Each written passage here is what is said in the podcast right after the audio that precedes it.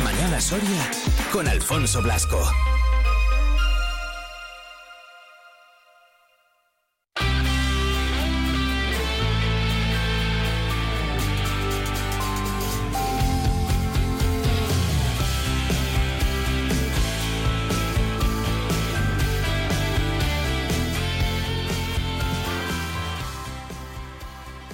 Ayer domingo fue el eh, Día Mundial contra, contra el Cáncer, un día eh, muy especial. Yo siempre lo digo, siempre que se conmemoran estos días, bueno, pues son días un poco de reivindicar, de eh, hacer notar todavía más la presencia de, las asociaciones, de, bueno, pues acordarse de todas las familias, de todas las personas enfermas, aunque, bueno, pues el Día del Cáncer para todos aquellos, para todos, tanto familiares como, como enfermos, pues aquellos que padecen la enfermedad son, son los 365 días del año. También para las asociaciones, para la Asociación Española contra el Cáncer, que precisamente pues se dedica a eso, a dar visibilidad, a luchar, a dar apoyo a las familias, en fin, a un montón de cosas y a investigar, ¿eh? que no se me olvide que, es muy, pero que muy importante. Jesús Aguarón, presidente de la Asociación Española contra el Cáncer aquí en Soria, ¿qué tal? Muy buenas. Muy buenos días. Como, digo Jesús, pues eh, día, día al final, eh, bueno, pues eso de, de conmemorar, de reivindicar y sobre todo también de recordar, ¿no? Sí, sí, es un día que es, importante porque es un día mundial y, una vez más pues tenemos que, recordar a la sociedad que aquí estamos, que estamos luchando por mejorar las condiciones de, vida y de tratamiento y de supervivencia de los enfermos de cáncer y de sus familiares también y que cuando tengan cualquier necesidad que no duden en acudir a nosotros que los atenderemos lo mejor que podamos. Eh, con motivo de la celebración del día de ayer de ese Día Mundial contra, contra el Cáncer, la delegación soriana eh, transmitíais que el riesgo del desempleo es un 34% mayor en supervivientes de cáncer y además hacíais un llamamiento ¿no? a todos los agentes sociales para reducir precisamente ese, el impacto de, esta enfermedad en, la vida laboral de los pacientes. Igual es algo que es que, eh, bueno, pues hemos hablado muchas veces y, y no nos hemos parado a, a pensarlo, pero el dato es tremendo, Jesús. Pues sí, la verdad es que eso es algo que, estaba ahí, que sabíamos que existía, que sabíamos que se producía y yo más de una vez he dicho que lamentablemente algunos pacientes eh, cuando contraían la enfermedad pues eh, llegaban a ser despedidos, pero sin entrar en más. Eh, yo en ese momento lo hacíamos más haciendo referencia a, la merma económica que le suponía el, el, quedarse sin trabajo, ¿no? Pero es que eh, ahora mismo eh, lo que se ha pretendido ha sido cuantificar que, en qué porcentaje pierden su trabajo los, los eh, afectados por el cáncer. Se ha hecho un, un estudio a nivel europeo y también en Estados Unidos y bueno, luego sacando porcentajes, pues hombre, lógicamente pierden su trabajo no solamente los supervivientes a cáncer, sino también lo pierden eh, los supervivientes o los que salen de otras enfermedades. Por ejemplo, alguien sufre un infarto, pues puede ocurrir también que mm. se quede sin trabajo. Entonces, pues resulta que eh, una vez que ahora sí que lo hemos podido medir, pues vemos que el porcentaje de supervivientes de cáncer que pierden el, empleo es un 34% superior a los supervivientes de otras enfermedades, ¿sabes?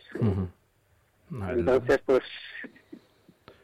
hay que hay que hay que también coger este otro reto con, los cuernos pues porque pues, si los eh, enfermos de cáncer tenían pocas pocas eh, cosas añadidas a lo que era la enfermedad en sí pues ahora pues tenemos una más y es que efectivamente pues hay un riesgo mayor de perder su, empleo lo cual pues también repercute pues, en su economía indudablemente había más datos, Jesús, como por ejemplo la reducción del 325% de la nómina en las bajas laborales.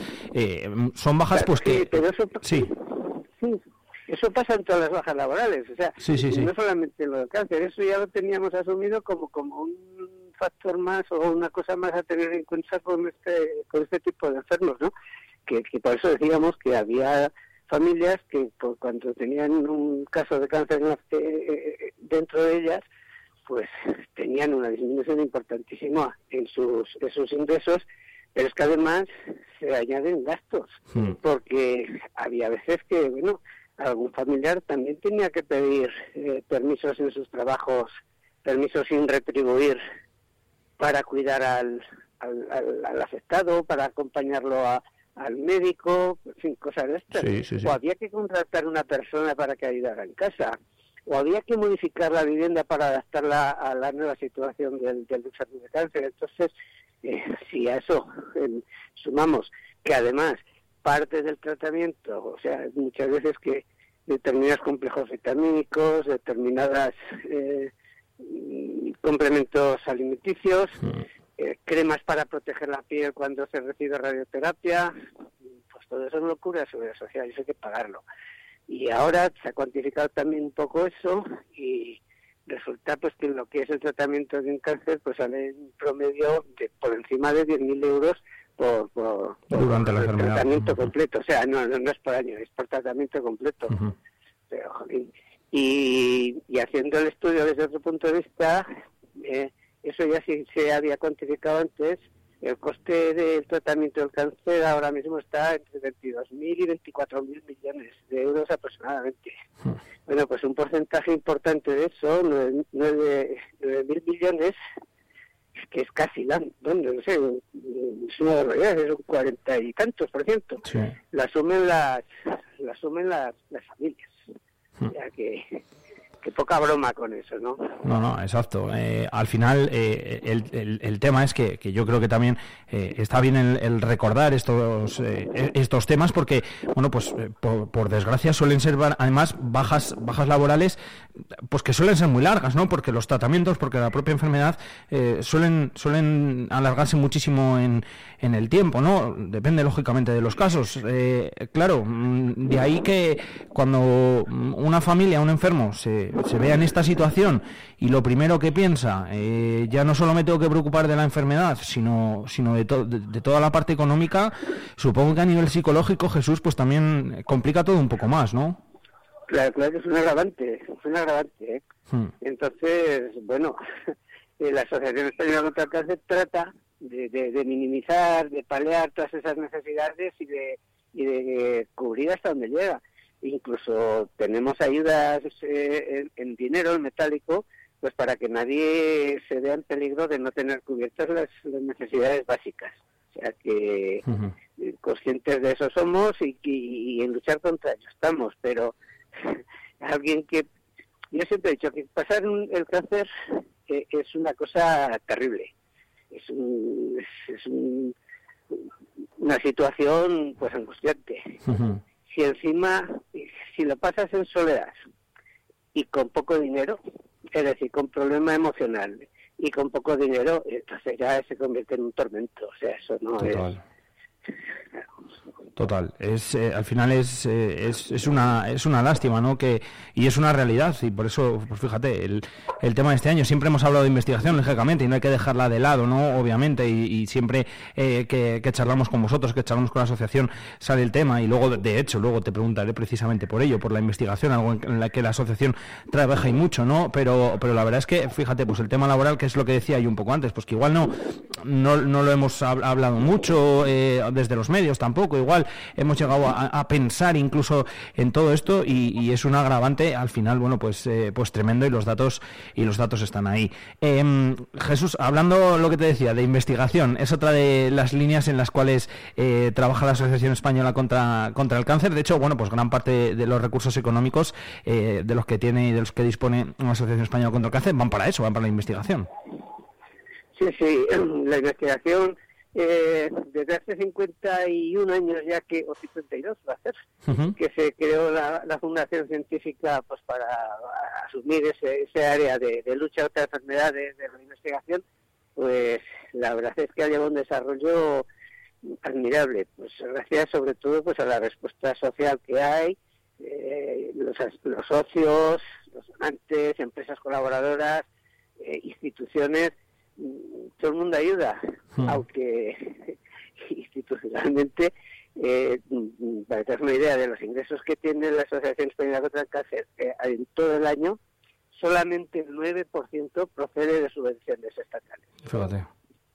O sea que, Pero bueno, a pesar de eso, pues va luchando y ahora pues, pues se puede presumir de que es una entidad mm, privada que más dinero está dedicando a, investigación. Cierto. Al final todo esto eh, son datos, eh, son datos muy, muy, muy reales, muy ciertos que, tenemos que tener eh, muy en cuenta, tanto los buenos, porque bueno, pues dentro de lo malo yo creo que el que se invierta tanto en, investigación, pues es, positivo, tanto los, buenos en ese sentido como los malos en ese sentido, y es que bueno, pues todo lo que se hace corre a cargo de, de la asociación, por eso siempre es importante colaborar con vosotros. Se puede colaborar además de muchas formas, ¿verdad Jesús? Siempre lo decimos, haciéndose socio, siendo voluntario que también siempre hacen falta. Hay muchísimas formas de colaborar con la Asociación Española contra el Cáncer. Sí, sí, sí. Nosotros, eh, ¿de dónde sacáis el dinero? Bueno, pues el dinero lo sacamos fundamentalmente de los socios. Eh, además, los donativos que la gente nos hace, además eventos eh, de tipo deportivo similar que organizan terceros. Eh, hay quien pues eh, nos hace un legado en el momento de su muerte y te llama el notario y te dice, mire usted, tengo aquí el, testamento de don fulanito, de doña Menganita, que les han legado una vivienda o una finca o lo que sea, ¿no?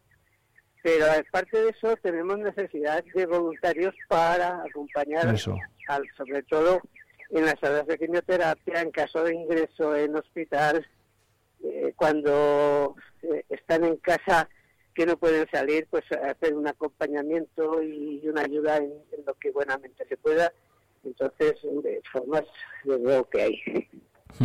Eh, para, para el tema de voluntariado, ¿dónde es donde más eh, falta hace ahora mismo? O que, mm, digan, mira, pues necesitaríamos gente para, para ese momento o para esos ratitos en, en el hospital o para, o para casa o para todo. pues ahora, compañeros del hospital, vamos a, vamos a, incorporar seis. A ver, a ver cómo, cómo funcionan en el hospital y a ver si, si pueden echarnos una mano porque ahí teníamos un poco de, de, falta y déficit, ¿no? Pero eh, ahora mismo los que más necesitamos son hospitalarios y de acompañamiento en domicilio. Esos son los que más necesitamos. Al final, para eso, eh, Jesús, eh, ¿sirve cualquier persona? Que el término es así un poco frío, lo de, lo de sirve cualquier persona, o tiene que tener...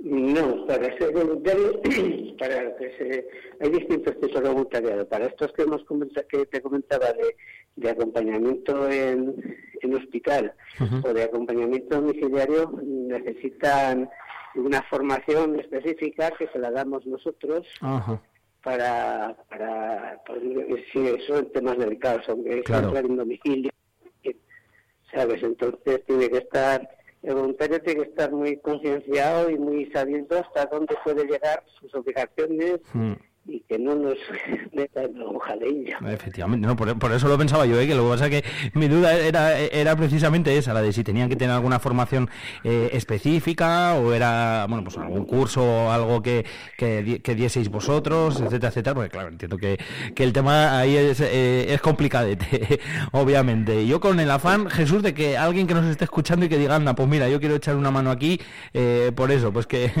que si nos están oyendo, que, que, acudan a eso, de todas yo siempre lo digo, ¿eh? Eh, nosotros, bueno, pues aquí lo contamos lógicamente, pero la propia asociación eh, dais toda la información y absolutamente todo y están las puertas abiertas para todo aquel que quiera acercarse por allí, que tenga cualquier tipo de duda y la puede preguntar y, le vais a echar una mano estupendamente, como, como siempre hacéis. Jesús, que en, estos días, bueno, el otro día en el volei, el, sábado en el volei hubo un, reconocimiento también, ¿no? ¿Algo hicisteis? Sí, el sábado por la tarde en el partido del... Del, Grupo F, ¿no? Del Grupo F, sí, eh, hicimos un pequeño acto, pues... Eh, porque los, los clubes que iban a disputar el partido pues tuvieron el, el gesto de, de esperarnos un par de minutos o tres pues para que nuestros voluntarios se hicieran visibles, recordaran que al día siguiente era el Día Mundial contra el Cáncer y que la Asociación Española, pues, pues ahí está. En, el, en la entrada pues pusimos una mesa informativa con folletos y, y tal, y bueno, pues estuvo bien. No fue tan vistoso seguramente como lo de como lo del año pasado que hicimos un gasto verde muy grande delante del ayuntamiento, pero pero bien, estupendamente. Que todo lo que sea dar visibilidad eh, siempre siempre es bueno y siempre y siempre es muy positivo. Pues eh, Día Mundial contra el Cáncer, el que celebramos el eh, ayer, el 4 de febrero, y nosotros en esta mañana que queríamos acercarnos hasta la delegación soriana de la Asociación Española contra el Cáncer en Soria. Jesús Aguarón, gracias, presidente. Muchas gracias a ti, Alfonso.